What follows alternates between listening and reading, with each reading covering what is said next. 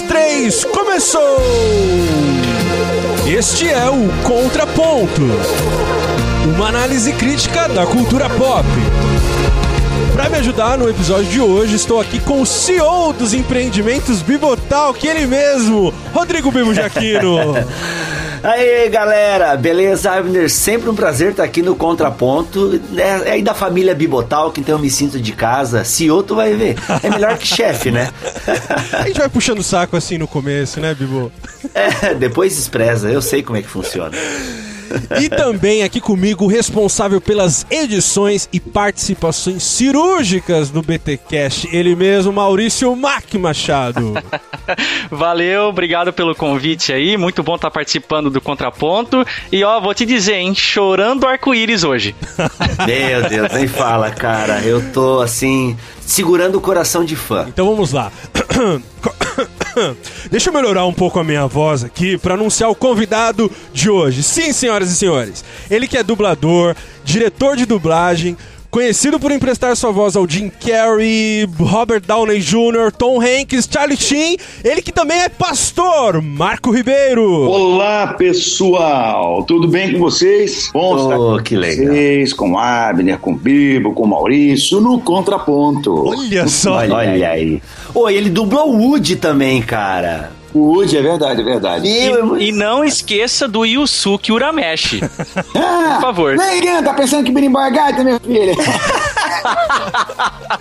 ah, muito bom. Muito bom. E aqui a gente tem que fazer uma menção honrosa ao ouvinte Davidson Baraúna, ele é ouvinte do BTcast, fez toda aí uma ponte para que a gente chegasse ao marco. Então, Davidson, muito obrigado, cara. Sem você, a gente não conseguiria trazer o marco aqui para essa atração.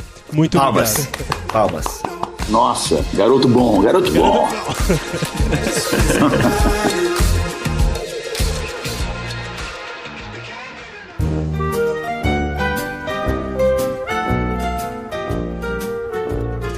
Marco, é o seguinte, eu queria que você contasse um pouco da, da história, da sua história, de como é que você veio. Claro, vai ter que ser resumido, imagino que é muito grande.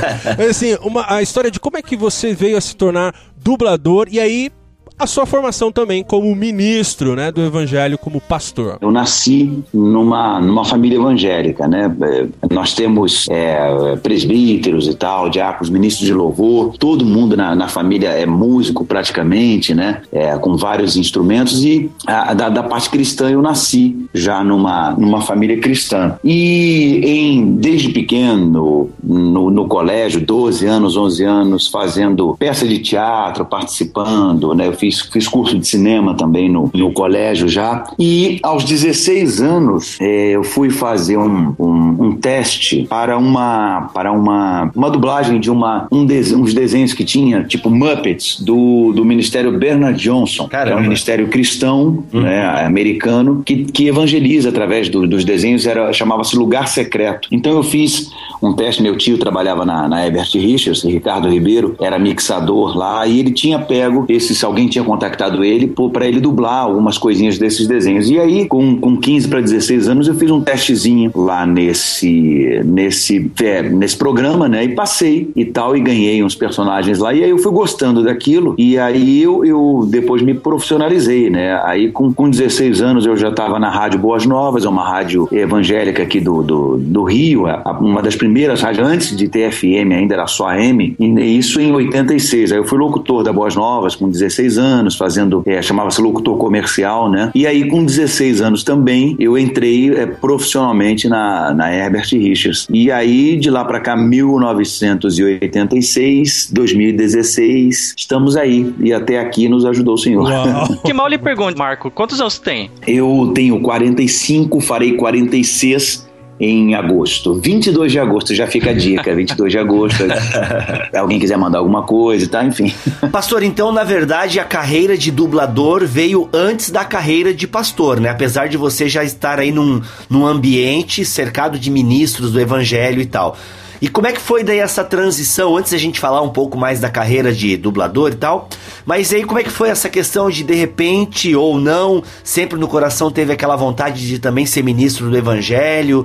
Como é que foi daí essa despontada para se tornar um pastor e tal? É, na verdade, desde de, de 12 anos, né, de pequeno também, envolvido com, com música, meu, meu pai é, músico também, professor de música, professor de violão. E desde essa época, de 11, 12 anos envolvido com música, tocando na, na, na, igreja. E a coisa, a coisa foi, eu fiz seminário depois, é isso aí mais, mais adiante eu fiz o seminário e a, a coisa foi, foi, foi caminhando e acabou sendo, sendo natural. Eu fui professor de, de escola dominical, fui líder jovem, é, fiquei na portaria da igreja, enfim, participei de todos os, praticamente, os ministérios da, da, da igreja, né? Ministério de Louvor e tal. Uhum. E aí cheguei a ser consagrado evangelista e depois já temos 10 anos à frente da igreja, na, na presidência da igreja, Ministério Cairóis aqui no, no Rio de Janeiro, na Tijuca. Ah, quando foi em 2006, houve um, não, não sinceramente um, um desejo assim no, no coração, a gente já vinha militando nisso. Iniciamos uma reunião na casa de uma irmã e e a coisa foi, foi, entregamos tudo na, tudo na mão de Deus, realmente, realmente. Já são 10 anos, eu olho assim e falo, meu Deus, já passou tanto tempo e passou muito rápido mesmo. Então foi essa, essa caminhada aí, criança até pastoreando a igreja na presidência há 10 anos. Então a gente tem uh, o teu lado pastor e dublador e uma coisa que uh, a gente poderia abordar aqui, é até uma curiosidade, é porque eu imagino que em algum momento,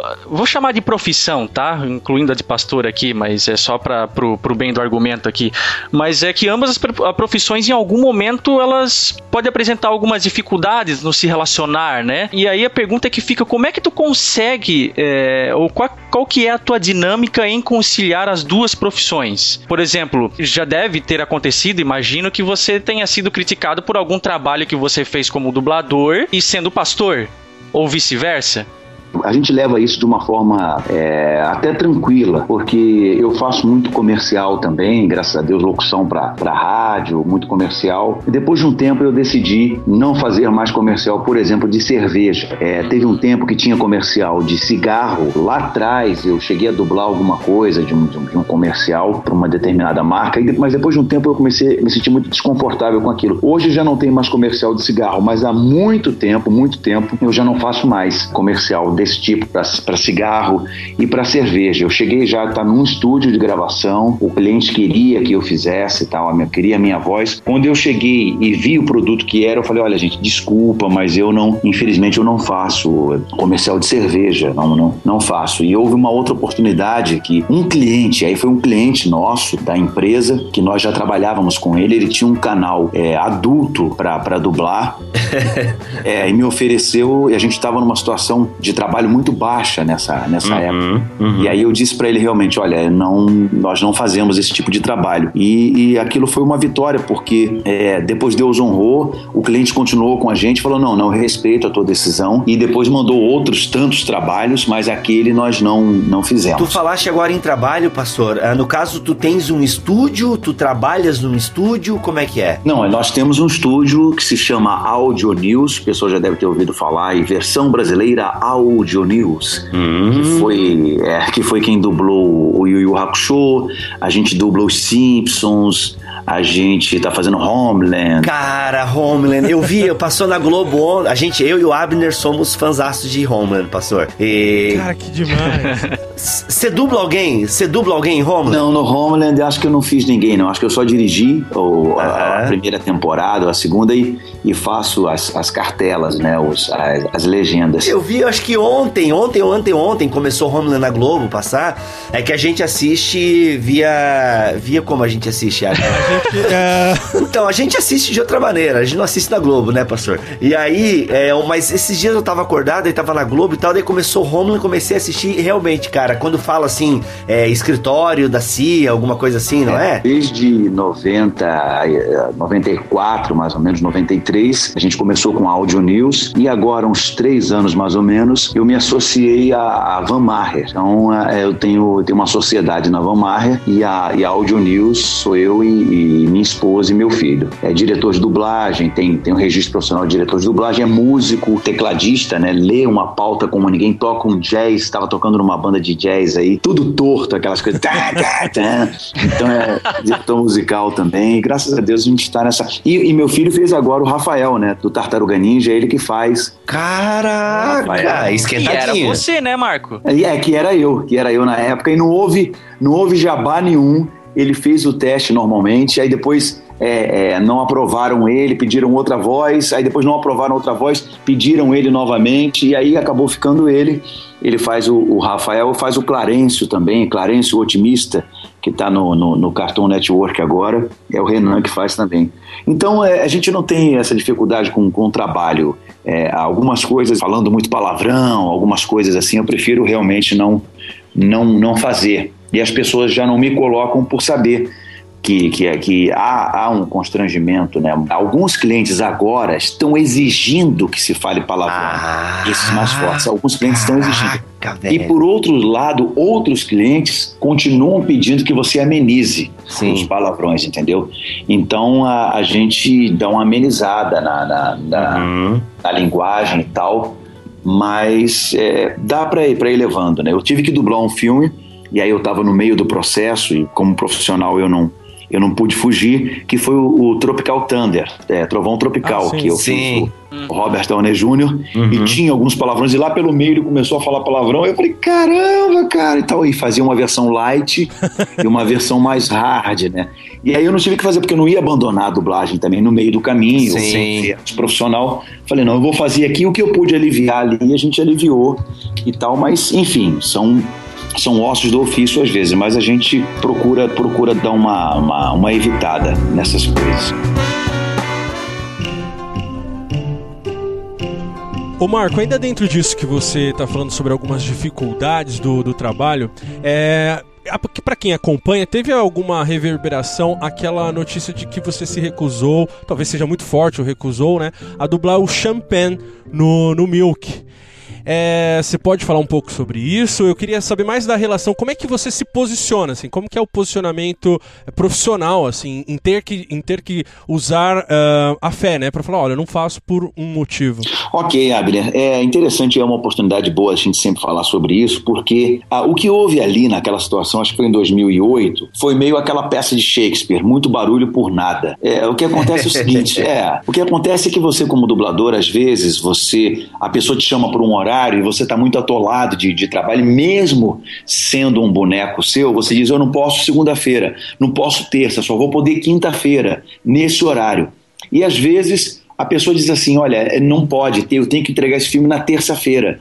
Olha, eu não tenho como fazer e tal, tal, tal. E às vezes você é substituído, mesmo sendo o que a gente chama de um boneco seu. Então, o que aconteceu nesse filme foi mais ou menos: eu tinha outros compromissos e não pude atender esse compromisso. E ali fizeram uma, uma, uma gaiatice, porque se eu não fosse pastor, isso talvez não tivesse dado a, uhum. a, a, repercussão que teve. Não, um pastor homofóbico. Você tem ideia, isso saiu no New York Times. Caraca, velho. Saiu, isso saiu em jornais de Portugal. Teve uma época que, que eram cinco, seis, sete, oito páginas do Google com o meu nome é, é envolvido. Isso saiu em todos os lugares. E houve preconceito é, religioso, preconceito racial. Me chamaram de macaco na internet, esse macaco, não sei o quê. Eu não processei porque eu achei que não, não, não valia a pena mexer. Ia reverberar mais ainda, né? Exatamente, uhum. entendeu? Então foi uma grande bobagem, uma grande besteira aquilo e, e eu já dublei vários personagens é, é, homossexuais e, e, e, criminosos às vezes e, drogados e tal, mas aquilo ali foi, foi uma, uma, uma bobagem, fizeram muito, muito alarde uhum. porque, porque eu era pastor. Né? Uhum. E, e, e, há certas pessoas que dizem que pregam a liberdade, uhum. mas desde que você pense como elas pensam. Uhum. É verdade. Né? É tudo livre, tudo, todo mundo é livre, desde que você pense como eu penso. Então, aí tem, ele tem a liberdade. Mas, enfim, uhum. é muito barulho por nada. E eu dublava ele volta e meia. Eu, eu dublei o, o, o Champagne algumas vezes.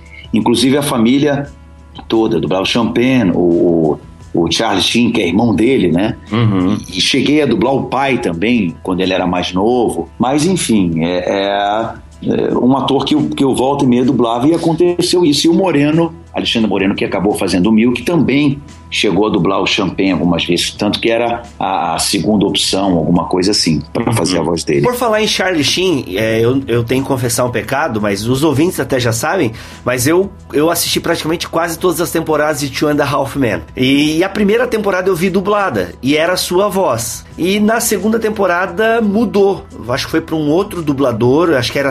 Não era Sandro, Sandro Moreno? Acho que foi. Foi pro Jorge, Jorge Eduardo. Pois é, essa, é, no caso, também foi questão de agenda ou teve algumas questões de princípio aí envolvendo o John da Hoffman? Eu tava, por acaso eu tava, tava vendo hoje na, na Warner e tava passando a primeira temporada, eu vi dublado. Uhum. Foi o seguinte, a gente teve uma época na, na Audio News que eu tomei um calote grande de, de, um, de um cliente é, do exterior.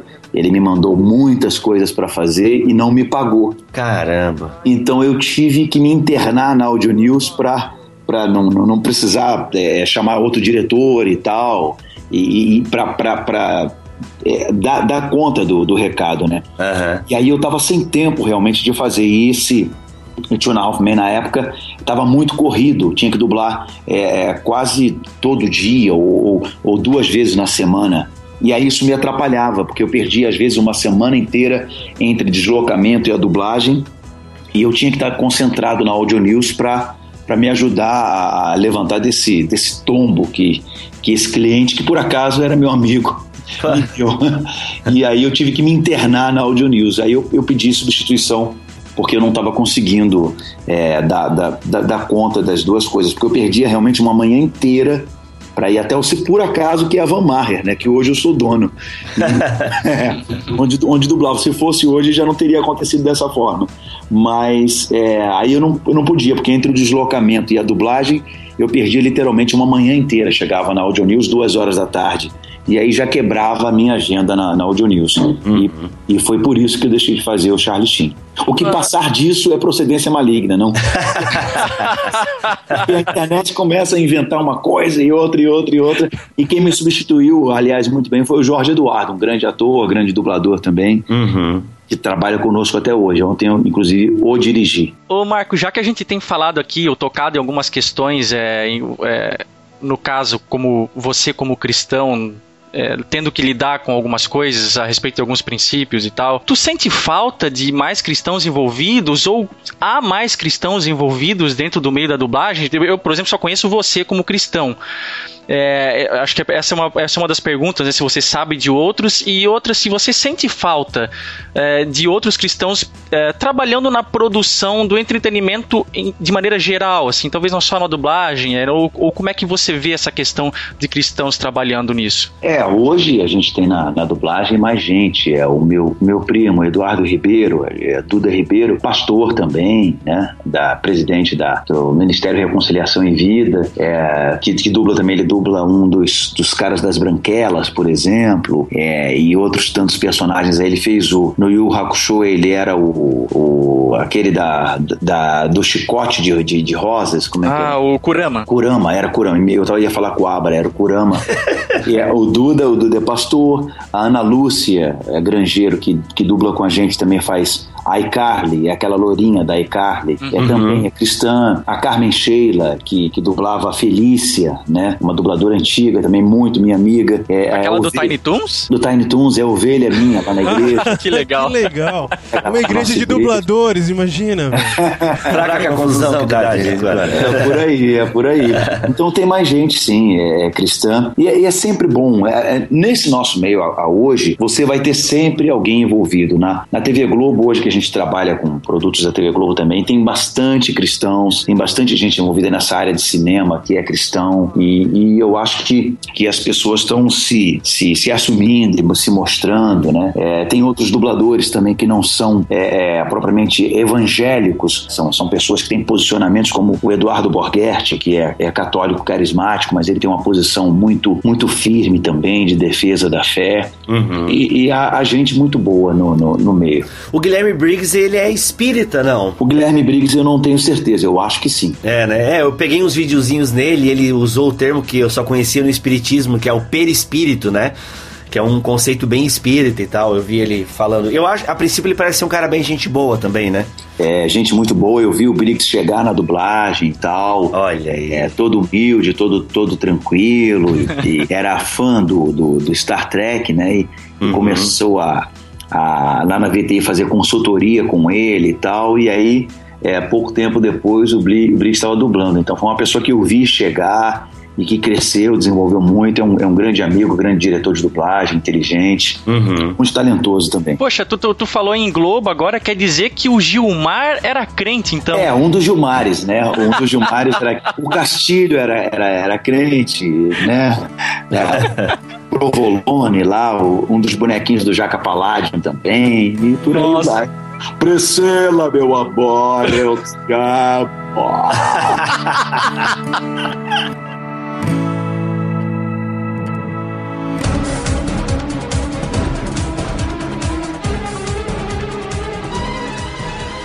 Existe um tipo bem comum entre os consumidores de cultura pop que é o militante anti-dublagem. Não sei se você já viu esse tipo. Então ele tem falas do tipo assim: não, a dublagem elimina o som original. É, eu quero eu ver esse filme no, no original. É, eu queria saber, assim, de você o que você acha desse tipo de posicionamento que você deve ouvir com uma certa frequência ou não? Olha, é, para te dizer a verdade, Abner, eu só, eu só admito esse tipo de posicionamento de quem é tem influência absoluta no idioma original, seja ele inglês, alemão, francês, seja o que for. Porque pro cara ver o filme no original, não veja a legenda, porque você não vai ver. Você vai ver uma síntese daquilo. Então, pra pessoa sentar e assistir um filme é, e, e, ele bater no peito e dizer eu quero ouvir no original, ele tem que ser. é, é, é aquilo tem que estar tá, tá nele, tem que ser a língua materna dele, porque senão vai perder muita coisa, entendeu? Então, são às vezes uns intelectuais é, bobos ou metido a intelectuais, não, eu odeio dublagem. Tem dublagem muito ruim, eu admito. Ah, é, isso é verdade. Tem, tem dublagem muito ruim. E essas eu também não gosto. Agora, tem muita coisa boa, tem muita gente trabalhando sério para que isso seja uma, uma coisa séria. Agora, em como toda profissão, você vai encontrar aqueles que estão gravando hoje, estão gravando hoje no, no fundo de sua casa, num banheiro, entendeu? Dando preços para os clientes lá embaixo, uhum. e os uhum. clientes passam para essas pessoas fazerem e tal, e aí chama o colega para fazer. Uhum. Então, se as pessoas se posicionassem e dissessem eu sou contra a dublagem ruim, aí tudo bem. Agora dizer eu sou contra a dublagem, prefiro o filme legendado, não veja. Veja no original. Né? Eu, só admito isso de quem tem a língua materna original tem um outro lado dessa história também, né, Marco? Que é, são essas pessoas, os chamados, talvez, eu não sei se eu estou usando a palavra correta, mas os não profissionais. Pete, Roger, Leifer, uh, Caio Ribeiro, por exemplo, é, em games, né? Uh, há espaço para todo mundo ou como é que você vê essa coisa assim? Que existem os profissionais e existem aqueles que são chamados porque têm certa relevância na mídia, assim. Como é que você enxerga isso? É, diferentemente é, da opinião dos meus colegas dubladores, alguns é, têm essa opinião mais assim radical. Eu acho o seguinte: se você chamar o, o Miguel Falabella para dublar um filme, ele não, não é dublador, é um ator, diretor e tal, escritor muito talentoso e tal. Ele não é um dublador, mas o Falabella vai levar mais gente ao cinema do que o Marco Ribeiro. Se você botar dublado por Miguel Falabella, as pessoas vão lá para ver o trabalho do Miguel Falabella. Se você for botar dublado por Marco Ribeiro, a pessoa fala, aham, é o famoso quem? Entendeu? O dublador é um anônimo. É um dublador é um, é um anônimo, só tá a voz dele ali. Então as pessoas criam às vezes umas, umas coisas, ah, mas o, Fala Bela, o Luciano Huck ganharam, ganharam não sei quanto para dublar e nós ganhamos X. Cara, é o nome dele, é o Luciano Huck, é o Miguel Falabella e é a Pete entendeu? O trabalho pode não ser bom como dublador, mas o cara leva um marketing do nome dele. E, a, e o distribuidor, quando contrata o cara, ele contrata e paga X para o cara fazer o marketing, para o cara levar o nome dele e tal, porque sabe que vai levar público, entendeu? Então, o que, que eu posso fazer? O pessoal que dubla os Simpsons no original, lá nos Estados Unidos ganham não sei quantos uh, mil por, por episódios, ou ganham milhões por ano para dublar. Mas e aí? Posso fazer? A indústria lá é outra, os caras são os, os, os criadores das vozes originais, entendeu? A, o nosso mercado é outro. Então eu não posso discutir com, com, com relação a isso. Hum. Então eu não me eu não me encano muito com, com essas coisas, não. Ah, mas o Fala Bela dublou no seu lugar, não sei o quê. Bom, legal, que é, é, ele vai levar público ao cinema. O que, que eu posso fazer? Se ele pediu 80 mil, sei lá, eu não posso fazer fazer nada, eu vou continuar com o meu cachê de dublagem. Uhum. Eu, eu sou o famoso anônimo Marco Ribeiro, o que, que eu posso fazer? É, não é tão mais anônimo assim, né, Marco? Eu penso que, é claro, se comparar com Miguel Falabella, Pete ou Roger, talvez sim. Mas eu vejo que de uns anos pra cá, a dublagem cresceu muito no Brasil. Ah, é só tu olhar nos cinemas agora, assim. Nos cinemas, o número de filmes dublados, pelo menos nas sessões mais, assim, ah, antes das 19 horas, eu penso até que isso é em nível nacional, tá meio assim. A maioria dos filmes dublados e tal, então cresceu bastante, né? O interesse pelos dubladores, a gente tem visto bastante matérias, reportagens. Ah, o Briggs mesmo já teve em alguns podcasts de relevância é, nacional aqui e tal. Então, assim, as pessoas com a internet, as pessoas correram um pouco atrás. Meu, quem é que faz a voz do Jim Carrey? Quem é que faz a voz, né, do fulano de tal? Quem é que faz a voz do Woody? Eu penso que, assim, vocês têm saído um pouco do anonimato, né? Profecia se cumprindo na tua vida, meu irmão. Deus vai te tirar do anonimato. Ô, glória!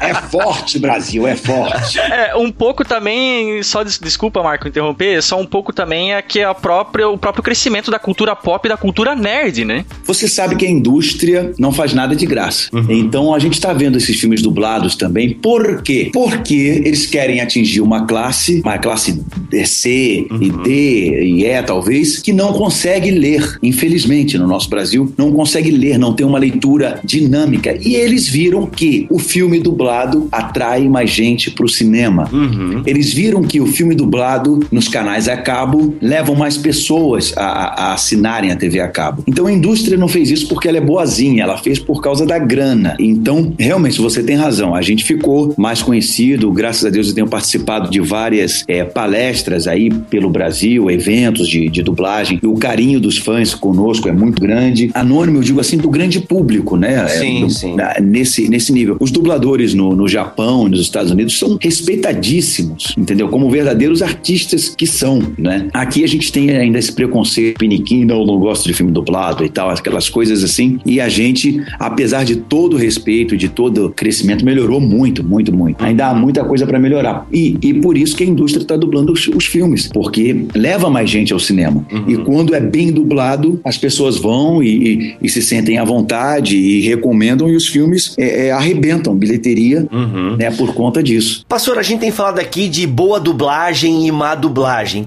O que seria uma boa dublagem e uma má dublagem? Bom, eu costumo dizer o seguinte: um filme está bem dublado quando você não percebe que ele está dublado. Uhum. Aí essa é a primeira coisa. Quando você senta e assiste um filme tranquilo e tal, e você esquece que, é, que, é, que aquele filme está dublado, você parece que ele está falado em português realmente, que foi gravado em português, é porque o filme está bem dublado. E o que, que a gente diz de boa dublagem? Primeiro, primeiro a alma da, da dublagem, que é a tradução. Uma uhum, boa tradução, uhum. uma tradução é, fluente, maldição e tal. Isso a gente não fala mais, isso aí são as coisas do passado, né? São esses. Os tiras. Muito bem, rapazes. Os tiras. É, os tiras. Muito bem, rapazes, ceram os cavalos, partiremos ao amanhecer os tiros chegarão atrás de nós, ficarão atrás de nós e tal. Isso aí, isso aí a gente já não fala mais há muito tempo. Então você vê hoje uma dublagem muito mais é, procurando ser cada vez mais natural. A tradução, a boa escalação, a isso. voz que combine com o personagem. Você olha assim e fala: caramba, parece que a voz está saindo do, do, do, cara. E outras dublagens que você vê a voz saindo das costas.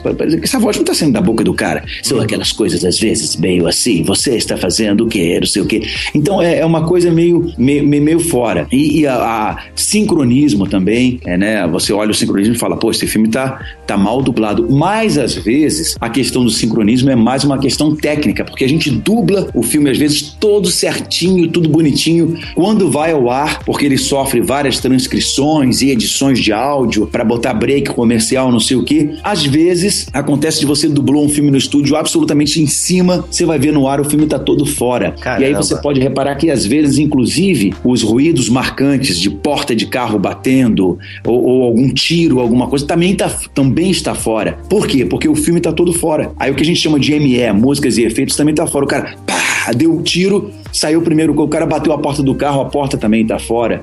Então isso é uma questão mais técnica. Uhum. Mas em geral é isso. A boa tradução, a boa escalação e um bom sincronismo quando você não percebe que o filme está em português, né? Pois é, Marco, dentro disso que tu falou, eu lembrei aqui agora do Batman Cavaleiro das Trevas, que fez muito sucesso, é, principalmente porque teve a brilhante atuação do Heath Ledger e tal, como o Coringa. E quando a gente vê ali, né, o Coringa falando, né, a voz do Heath Ledger, era cheia de jeitos, de barulhinho de baba, de mucosa na boca, né? Principalmente quando ele falava das cicatrizes dele e tal. Ah, uma cena muito marcante é quando ele entra naquela reunião de gangsters, né? Não, gangster não, mafioso, sei lá, ali de Gotham. E, e ali ele começa a falar com aquele, com aquele pessoal na mesa umas coisas assim, e isso se perdeu um pouco na dublagem. Isso acontece porque é uma, é uma opção da direção, é porque talvez o dublador não atentou para esse detalhe. Como é que tu vê essa relação? Porque assim, para algumas pessoas, e confesso, até para mim, perdeu um pouco, assim, né? A, talvez da, da interpretação do Hit Ledger e tal. Eu não estou dizendo que foi uma má dublagem, não é isso que eu tô falando. Mas para mim perdeu um pouco. Isso é natural um pouco dessa perda? Como é que tu, tu encara essa situação? É, na verdade, o que acontece é o seguinte: se a gente levar em conta, eu não sei é, o tempo em que foi produzido o Batman, assim, é, de uhum. gravação, mas às vezes um longa-metragem desse, o camarada leva, sei lá, dois, três anos para fazer né? Eu não sei se esses agora, esses, esses blockbusters, de repente os caras fazem mais tempo porque tem mais dinheiro. Mas a gente pensa o seguinte: ali foi um trabalho excepcional daquele ator. Eu até falo meio assim porque eu não vi o filme. Eu vi só algumas cenas do filme. Eu ainda não sentei para ver esse filme, não acompanhei esse filme. Então ali a gente entende o seguinte: foi um trabalho do ator, onde ele teve um tempo para estudar o personagem. Você, quando grava o longa-metragem, é, é, cinema é aquela linguagem você faz a cena umas 30 vezes, sei lá, e depois, depois ainda o próprio ator original vai para o estúdio e dubla a si mesmo às vezes. Então, quer dizer, há uma elaboração muito grande com relação a isso. Quando você vem para dublagem, além de você ter a, a, tradução e algumas vezes você perde algumas coisas, é, acontece também que você dubla um filme desse, às vezes, em 15 dias, né? Desde que da tradução até a, a, o filme sair. Então, de dublagem mesmo, é, quem fez o, o, personagem foi o Márcio Simões, uhum. grande dublador, amigo meu, é, desde a da TV Colosso e tudo, e, e eu, essa semana mesmo a gente esteve dublando junto, dirigi ele. É, ele, ele foi o dublador também do Gênio, da, da do Aladdin, né? Caramba, verdade. É, um trabalho... Ele faz a voz do Robbie Williams também, então? A, do Robbie Williams, ele faz o Caçador de Vampiros, como é que é o nome dele? É, não, não naquele filme, é o Wesley Snipes. Sim, é Blade. Blade. É, o Blade, ele uhum. faz o Al Jackson, é ele que, que dubla também. Enfim, é um, é um dublador excelente. É então, verdade, cara. Não, é. desculpa, é que tu vai falando, a gente vai lembrando da. Exatamente. Da... Verdade, cara. Faz o Nick Fury. É, e, e o Márcio Simões é, tem, tem um talento muito grande. E eu acredito que ele tenha dublado esse filme em uns três dias, mais ou menos, ou dois dias. Então, quer dizer, há essa diferença toda de, do tempo que a gente tem de dublagem. A gente não leva o texto para casa, a gente não analisa e Sim, tal. Uhum. Então há, há, um tempo de elaboração maior, né, é, do ator em si. E, é, e o próprio trabalho, como o Maurício disse, a própria dificuldade da dublagem em si. Por exemplo, dublar o Jim Carrey é uma loucura, porque ele fala, ele fala I love you com aquele bico e você teria que botar, sei lá, talvez uma palavra, estou alegre, alegre, com a boca aberta, you. Ai. Isso é difícil. Então tem essas dificuldades todas, entendeu? É verdade. Mas o, o Márcio, apesar disso, conseguiu, na minha opinião, pelo pouco que eu vi, conseguiu fazer um trabalho muito bom. Foi elogiado, inclusive, pelo cliente, o próprio cliente elogiou também a equipe toda de, de dublagem, dada a limitação, às vezes, que a gente tem de tempo uhum. e, e, a própria limitação da, da, da dublagem em si. Uhum. É claro que sempre se perde alguma coisinha, né? Uhum. Sempre se perde alguma coisa. É, mas a gente procura sempre fazer o, o melhor, dar o, dar o nosso melhor. E às vezes há situações que a dublagem até melhora o filme. Né? A dublagem, às vezes há situações que a dublagem melhora o filme e marca. Sim. Foi o nosso caso, às vezes, no, no, ali no Yu Hakusho, que é considerada aí pela internet, por pesquisas, uma das melhores dublagens já feitas para anime. Cara, porque demais. a gente adaptou muita coisa, eu brincava muito, deixava, eu dirigia a dublagem, deixei o pessoal à vontade e, e incentivava eles e fala, fazia umas piadas com eles também e tal. E foi isso que aproximou o pessoal, porque afinal de contas é uma versão brasileira. Desenhos e comédia, realmente a adaptação da dublagem é fundamental, né? Até para você entender a piada às vezes. É, até tem um termo técnico, pelo menos é, nos games se chama assim, eu não sei se isso se estende para outras áreas da dublagem, mas é a tal da dublagem localizada, né? É, usam isso em game. E às vezes a gente procura fazer isso. Um, um desenho difícil de dublar é os Simpsons, que a gente faz lá na Audio News né? É, porque tem muita piada interna, piada é, que só americano entende, ou quem conhece um pouco da, da cultura entende. Então, às vezes, é difícil você, você é, adaptar né, as coisas. E agora, pelo, pelo fã-clube do, dos Simpsons, é um grande fã-clube, a gente. Até a, a, dublagem foi muito, muito elogiada. A, a, dublagem e a tradução própria, a adaptação dos Simpsons, né? Não é mole, é difícil. É difícil.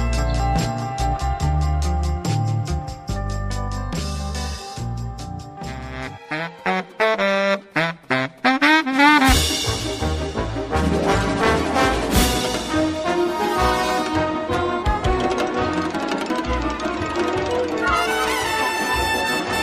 Ô Marco, algum fã maluco pode dizer uh, ou acusar o dublador de assistir um filme primeiro, mas você contou pra gente da tela preta. Agora eu queria que você contasse pra todo mundo como é que é isso. Rapaz, é, a gente tem feito esses blockbusters aí, é, de Homem de Ferro e tal. Os filmes vêm, vêm com muita proteção. Eles vêm em preto e branco, eles vêm com muitos é, time codes na tela, né? Que aqueles números na tela e, e riscos na tela, e às vezes até tela preta em determinadas determinadas cenas para evitar essa questão da, da, da cópia, né? E, e, o filme vem até desfocado às vezes, assim, para a gente não ver. Então, a gente não, não, não sabe das coisas e a gente dubla a nossa parte. Então, você não, não senta, não assiste o filme todo, né? Então, muita, muitas vezes o fã pergunta a gente alguma coisa e a gente não pode dizer porque a gente não sabe, simplesmente a gente não viu. O Homem de Ferro é o primeiro Homem de Ferro, eu dublei todo em tela preta praticamente. Caramba! Era todo em tela preta, com uma, só um buraquinho aberto na boca do Robert Downey Jr. às vezes. Então foi dublado praticamente todo assim, né? Só no áudio mesmo. Uhum. E isso são coisas que as pessoas não sabem, né? E a gente não tem essa, às vezes, a visão do filme. Eu já queria soltar um spoiler de Guerra Civil, alguma coisa assim. Então, pô, mas não deu então. Quer dizer que só dublou o trailer agora e tal. Só dublei o trailer por enquanto. E mesmo se soubéssemos de alguma coisa, há um, um contrato de confidenciabilidade, hum. consegui falar. Confidenciabilidade, que a gente não pode abrir a boca em nada. Oh, caramba. Mas que os ouvintes saibam que o Bibo apertou o pra contar alguma coisa. Não, realmente, é porque, cara, eu curto, assim, é, é, pra mim, Toy Story, eu acho que todo mundo aqui é fã de Toy Story, porque Toy Story fala de um tempo que nós brincávamos com bonecos, né, e criávamos histórias. Hoje em dia a galera brinca tudo no computador, geralmente. Nós não, pelo menos eu, eu penso que o Abner e o Mac também.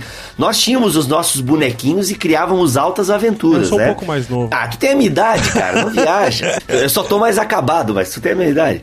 Então, assim, então Toy Story marcou muito. E, cara, a dublagem do Toy Story. Ah, um pouquinho do aí, pastor, por gentileza. Tem uma cobra na minha bota! Buzz, você é um brinquedo! Você é um brinquedo! cara, fantástico, cara. E eu acabei de assistir Homem de Ferro agora antes da dublagem, sabe? Pô, o filme continua bom, a dublagem. Ah, eu, porque assim, pastor, a, a sua voz, é, você dubla grandes nomes do cinema aí. O Woody é mega famoso, mas você consegue dar um, uma cara pro Woody. Tony Stark, não preciso nem dizer. Né? O cara é o, o universo da Marvel, meio que até pouco tempo atrás estava fundamentado todo no cara. Jarvis, eu espero que você tenha salvo essa gravação. Senão, seu idiota, eu vou apagar você. Caramba, eu tive que vir ver se eu tinha gravado mesmo. Cara, e assim, tu, tu conseguiu dar uma personalidade pro, pro Downey Jr., é, pro Woody. Quais filmes do Jim Carrey que tu dublou? Eu fiz a maioria dos filmes do Jim Carrey. Inclusive, essa semana eu tava dublando um, um documentário que tem, acho que é pro canal Sony, chamado Close Up, acho que é um canal, e, e falando sobre a vida do Jim Carrey. E eu dublei, né, as cenas, eu falei, caramba, quantos filmes do Jim Carrey eu fiz? É, uhum. Depois do Máscara, eu, acho que um dos primeiros grandes filmes dele que ele fez foi o, foi o Ace Ventura. O Ace Ventura eu não fiz, foi o Ricardo Schnetzer que começou a dublar o Jim Carrey quando ele despontou e depois veio o desenho do Máscara. Sim. Eu fiz teste, passei pro, pro, pro desenho do Máscara e a partir Demais. daí, quando veio o filme, eu dublei o Máscara no filme e outros filmes do Jim Carrey, eu fiz a maioria deles. Eu, eu mesmo, Irene, uhum. Sim Senhor, Os Pinguins do Papai. Todo Poderoso. Todo Poderoso eu não fiz. Todo Poderoso acho que foi, foi o Briggs que fez. Foi o Briggs, né? É, o show de também. Truman eu fiz uma, uma, uma série dele. É, é, uhum. uma, né? Fiz o show de Truman também. Depois o Duda Ribeiro dublou, dublou esse filme. É, agora fiz um outro, uma, uma, participação pequena dele. Debbie Lloyd, 1 e 2, fui eu que fiz. Uhum. É, e, e, o Horton e o Mundo dos Ken. Pessoal, assistam esse desenho para trabalhar a questão do aborto aí, se vocês quiserem. É fantástico. E fantástico. aí eu fiz, quer dizer, eu fiz aí, ó, eu acho que 80%, 90% dos filmes do Jim Carrey eu fiz. Eu ia fazer os fantasmas de Scrooge, uhum. fiz o trailer todo, fiz tudo, mas quando quando foi a, a semana da dublagem, eu tava viajando, eu tava pro exterior e aí não pude fazer. Foi, foi louco para mim, porque eu tava lá na, na, na, Disney, por exemplo, e cartaz do filme para todo lado, que tava estreando lá também e tudo. E eu, ah, não! E eu, não! E era, era uma tortura. Para onde eu ia, tinha o cara nos ônibus, em tudo, e eu, e eu não dublei o, o, o, filme. Mas ficou em boas mãos com, com o Guilherme Briggs, ficou em boas mãos também. Uhum. Como é que é a preparação pro Woody, a preparação pro Tony Stark, pro Jim Carrey? Como é que tu, como é que tu faz essa imersão, se é que tu faz ou não? Chega no estúdio, galera, ó, tem esse filme aqui, dá uma olhada aí. Olha, é, sem falsa modéstia, é mais ou menos assim mesmo. Chegou, o que, que é pra fazer? É isso aqui, pá, pá, pá, pum, pá, pá, pá, e, e, e, faz. Não tem muito essa imersão. Não, em dublagem não existe muito isso, entendeu? Uhum. Você não assiste o filme antes, o diretor te conta a história, às vezes, ó, essa história é isso, isso, tal, tal, tal, tal, tal, te dá mais ou menos a característica de quando é um filme mais importante e você cai para dentro, cai para dentro e vai, e vai fazendo. Eu, eu dublei também essa semana um, do, outro documentário desse, é, falando sobre a vida do Tom Hanks, e aí eu vi quantas Caramba, é coisas. É verdade, tu do Tom Hanks também eu fiz, é. Fiz Como muita é coisa do Tom Hanks. Fala com o Wilson aí. Wilson! Wilson! Wilson! Wilson! Wilson! Desculpa, Wilson. Por aí vai. Caraca, muito bom. velho. Correu uma lágrima aqui, velho. Eu quero, eu quero voltar a Cracóvia. Eu preciso ir a Nova York. Eu quero ir. Cara, eu amo isso, eu amo isso. É, o por aí vai. E Cara, é Capitão Phillips que eu fiz agora. Filmaço, assista. É. Filmaço. O Tom Hanks eu fiz bastante mesmo. Fiz Ponte muito... dos Espiões, foi tu? Ponte dos Espiões fiz agora. Acho que foi o último dele que eu, foi, que eu fiz. O fiz o dele. Disney, ele fazendo o Disney também, eu dublei ele. Cara, muito Mas, ô, ô, Marco, falando nesses atores, tu falou que teve no exterior aí e tal. Uh, tu já se encontrou pessoalmente com alguns, das, com alguns deles do que, dos quais você dubla? Não, não, não. Eu tive numa feira que tava o pessoal na época lá do Bay, Baywatch, né? Que eu, eu tive com eles assim pessoalmente, mas atores que eu, que eu dublo propriamente não. O Jim Carrey teve aqui no Brasil fazendo o lançamento, eu acho que do Pinguins do Papai. Uhum, uhum. E eu tava, através de um, de um amigo jornalista da, da, da revista Veja, é, eu ia participar da, da, da coletiva. Mas aí depois, que questão de credenciamento, nem todo mundo também da, da imprensa pôde entrar, mas esse meu amigo conversando com o Jim Carrey falou, pô, eu queria, eu quero conhecer o cara, quem é, em todo lugar que eu vou, eu conheço meus dubladores, eu queria conhecer ele e tal, mas aí depois acabou não, não rolando. A assessoria do Jim Carrey foi mais paranoica do, do que ele. Ele foi super tranquilo, mas aquela coisa de assessor, aí não, não, não liberaram credencial para todo mundo e eu acabei não indo. Tinha muita vontade de conhecer. Tem esses caras aí, o Robert Downey Jr., os principais, o Tom Hanks, o do Karate Kid, o mestre Miyagi do Karate Kid, bota casaco, tira casaco, bota casaco, tira casaco. É, cara, o Jack Chan, então. Você fez a volta Jack, Jack Chan, Chan aí. Jack Chan. Cara. É, aquele Rob Schneider, em vários filmes, eu dublei ele também. Ah, então do, com a Dan Sandler, né? Porque o Rob Schneider ultimamente tem, tava bastante com a Dan Sandler, assim. É, é, é. é algumas é. coisas bastante fiz gigolô uhum. americano e tal. Eu, a Patrulha e as Crianças foram o quê? Quantas temporadas? Algumas, né? Olha, Olha, eu fiz, eu acho que a partir da segunda temporada ou da primeira, porque antes dublava o Paulo Vinholo né, uhum. que fazia ele. Uhum. E aí eu entrei substituindo o Paulo Vinholo e eu fiz mais ou menos 70% da, da, da série. É, Jenny, garoto, bom. É, você pensa que vai pegar meu dinheiro, Júnior? É, bom. Até eu vi numa entrevista, pô, a minha memória pode estar tá pegando uma, pregando uma peça agora, mas parece que esse é uma coisinha que você meio que inventou, inventou não, mas fez uma adaptação aí, né? Acho não, não, na verdade ele, ele faz isso lá sim, ele faz ah, não, não. Ah, tá. Trouxe pra, pra cá, mas ele, ele faz que era uma série realmente muito legal, escrita, dirigida uhum. por ele, né, por, pelo, pelo Wayne, né? É, isso. Damon, Damon Wayne, né? É, isso. É, acho que é o nome dele. Então é, é um ator fantástico que nunca mais eu vi nada é, dele. É, os irmãos Ryans, né? Acho que é assim que fala, não lembro agora. É, é eles são. É, fizeram, fizeram a, eu, as Branquelas as também. Branquelas, né? o Pequeno, o Pequenino, não sei, mas não. Produzido por eles também. Uhum. E aí uhum. teve os desenhos Flick, Vida de Inseto, né? Princesa Ata, eu acho que eu fiz uma bobagem no castelo, princesa, mas, mas eu prometo que eu vou consertar. Olha, isso aqui é uma pedra, tá bom? Uma pedra. muito bom bom, cara. Que é o. Aham. E por aí vai. E agora o Cartoon Network tá aí com alguns desenhos também. Tem o a outra semana no Cartoon e tal, que a gente tá fazendo. Tem o é, Ilha dos Desafios, que é um outro maluco lá que eu faço. E aí o Yu Yu Hakusho e uma opção de coisas. São, são 30 anos praticamente aí, né? Então hum. tem uma, umas coisinhas.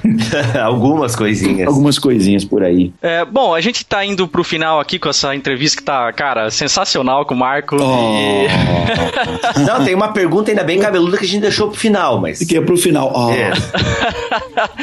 a gente tá falando bastante de dublagem aqui, então não, a gente não poderia terminar essa gravação sem uh, que você falasse a respeito de como ser dublador, né? O que que quem se interessa, é, quem gosta, né? Ou, ou já teve curiosidade para saber, poxa, como é que eu faço para ser um dublador? Então conta para nós aí, Marco, como é que o sujeito que tá ouvindo aqui, se ele se interessa por isso, o que que ele pode fazer, o que que ele deve fazer para chegar e a ser um, um dublador como você e tantos outros aí? Às vezes a pessoa diz assim: Poxa, eu tenho uma voz super legal, será que eu posso ser dublador? A minha voz é super, super legal, eu sei fazer, eu sei fazer muitas coisas, eu imito o Barney. Ei, Fred, não sei o quê. E, e na verdade faz o outro, né? É, que imita o Barney faz o outro. Mas isso aí, é, para dublagem, é, a voz, na verdade, talvez é o que menos importa. Mas como assim?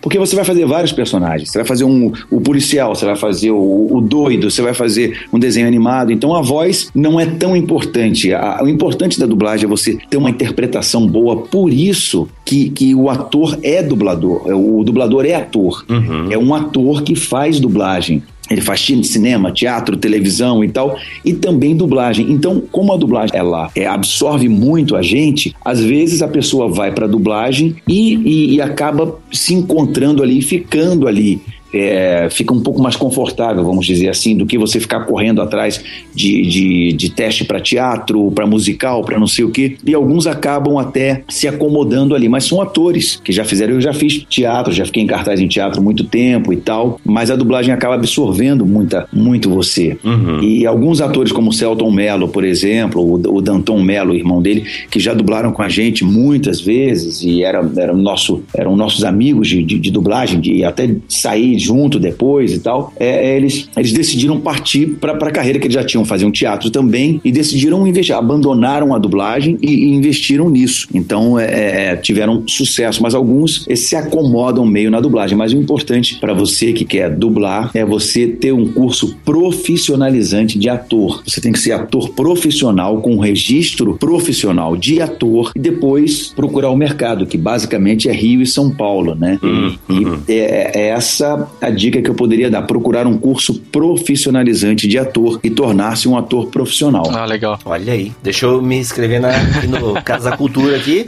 É importante que seja um curso reconhecido pelo MEC, porque apesar Olha às vezes de, de, terem cursos muito bons que não são reconhecidos pelo MEC, e aí não vai adiantar nada. A pessoa fica quatro anos num curso muito bom, de muito nome, uhum. mas que não é reconhecido pelo Ministério da Educação e Cultura. Então uhum. tem que ser reconhecido como profissionalizante. Pastor, quais são as dificuldades, né, de ser um dublador? É só chegar, ligar o microfone e falar ou não tem alguma dificuldade e tal? As pessoas não, não levam em conta, mas é uma profissão muito cansativa, porque você trabalha muito com a mente. Então, hum. e às vezes o cansaço mental é, é maior ou tão tão é, grande quanto o físico, né? Uhum. Você trabalha em pé, às vezes você trabalha sentado também, mas, mas a maioria das vezes em pé e, e tendo que, que, que, botar muita energia ali em determinadas falas e você chega às vezes no, no, no final do período é, exausto, mentalmente exausto. É. Tu lembra de alguma cena assim? Tu lembra de alguma cena que te sugou?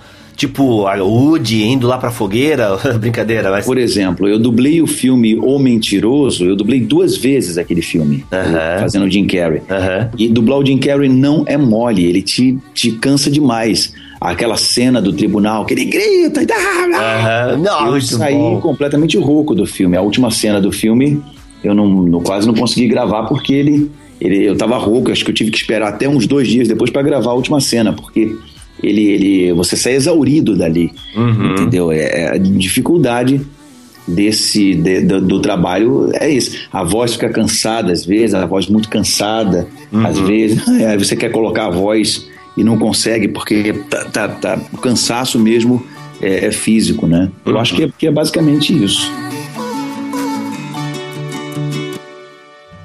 Bom, eu tô um pouco triste de ter que fazer a última pergunta aqui, encaminhar para o encerramento dessa entrevista que tá o máximo.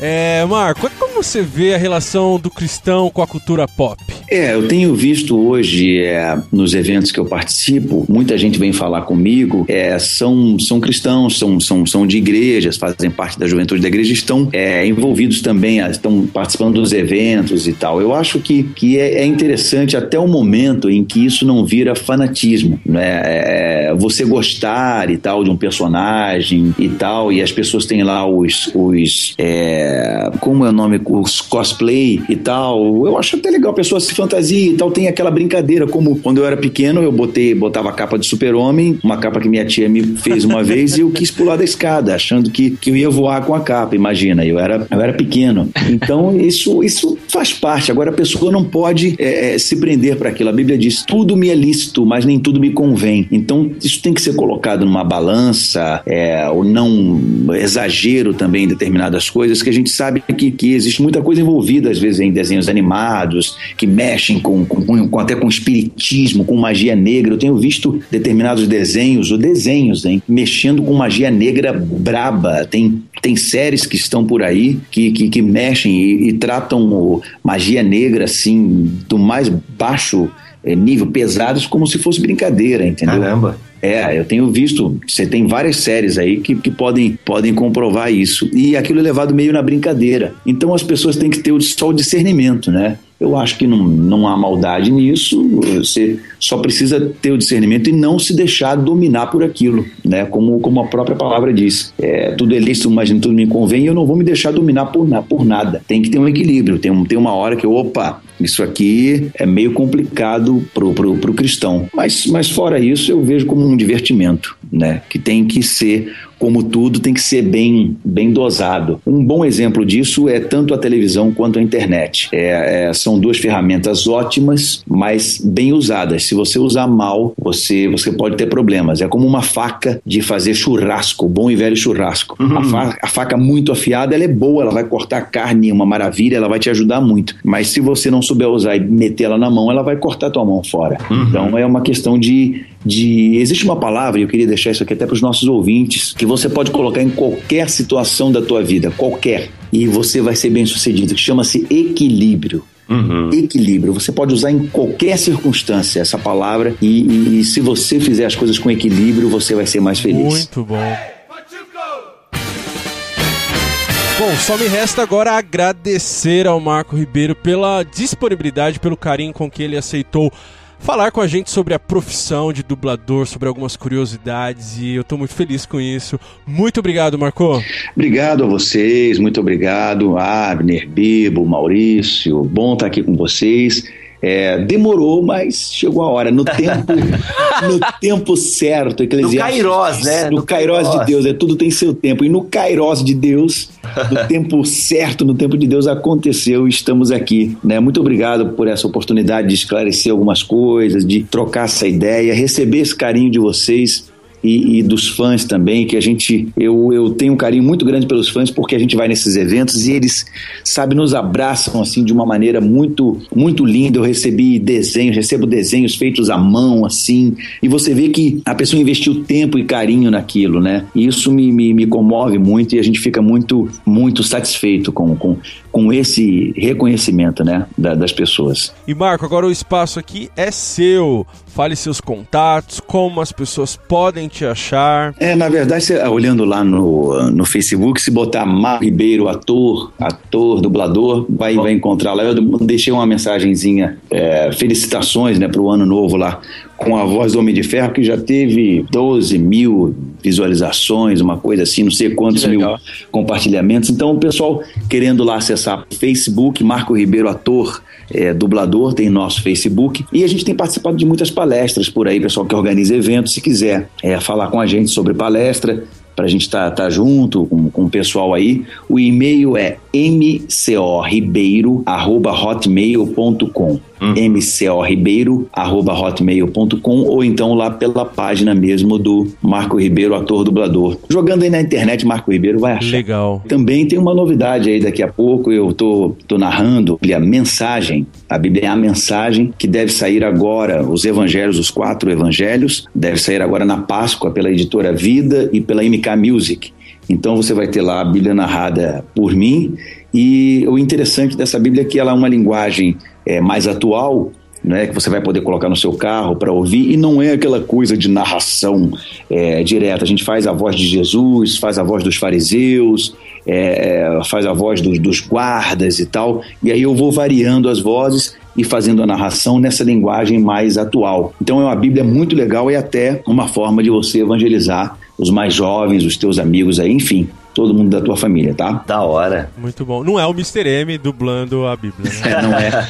Mr. M é um canalha.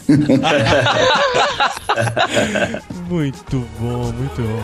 Bibo, Mac, obrigado por vocês estarem aqui comigo, cara. Que isso, dando aquela força, né? Para que o contraponto cresça lindo e bonito. Poxa, legal, eu que agradeço aí, muito bom ter o Marco aí também fazendo parte da, da nossa história aqui enquanto podcast, né? Eu agradeço também a, a vinda do, do Marco aqui e deixo aí o meu abraço pra, pra galera. E você que nos ouviu até aqui, apresente seus pontos e até mesmo seu contraponto nos comentários deste post em bibotalk.com ou mande um e-mail para contraponto@bibotalk.com. O contraponto volta daqui a 15 dias. Até lá!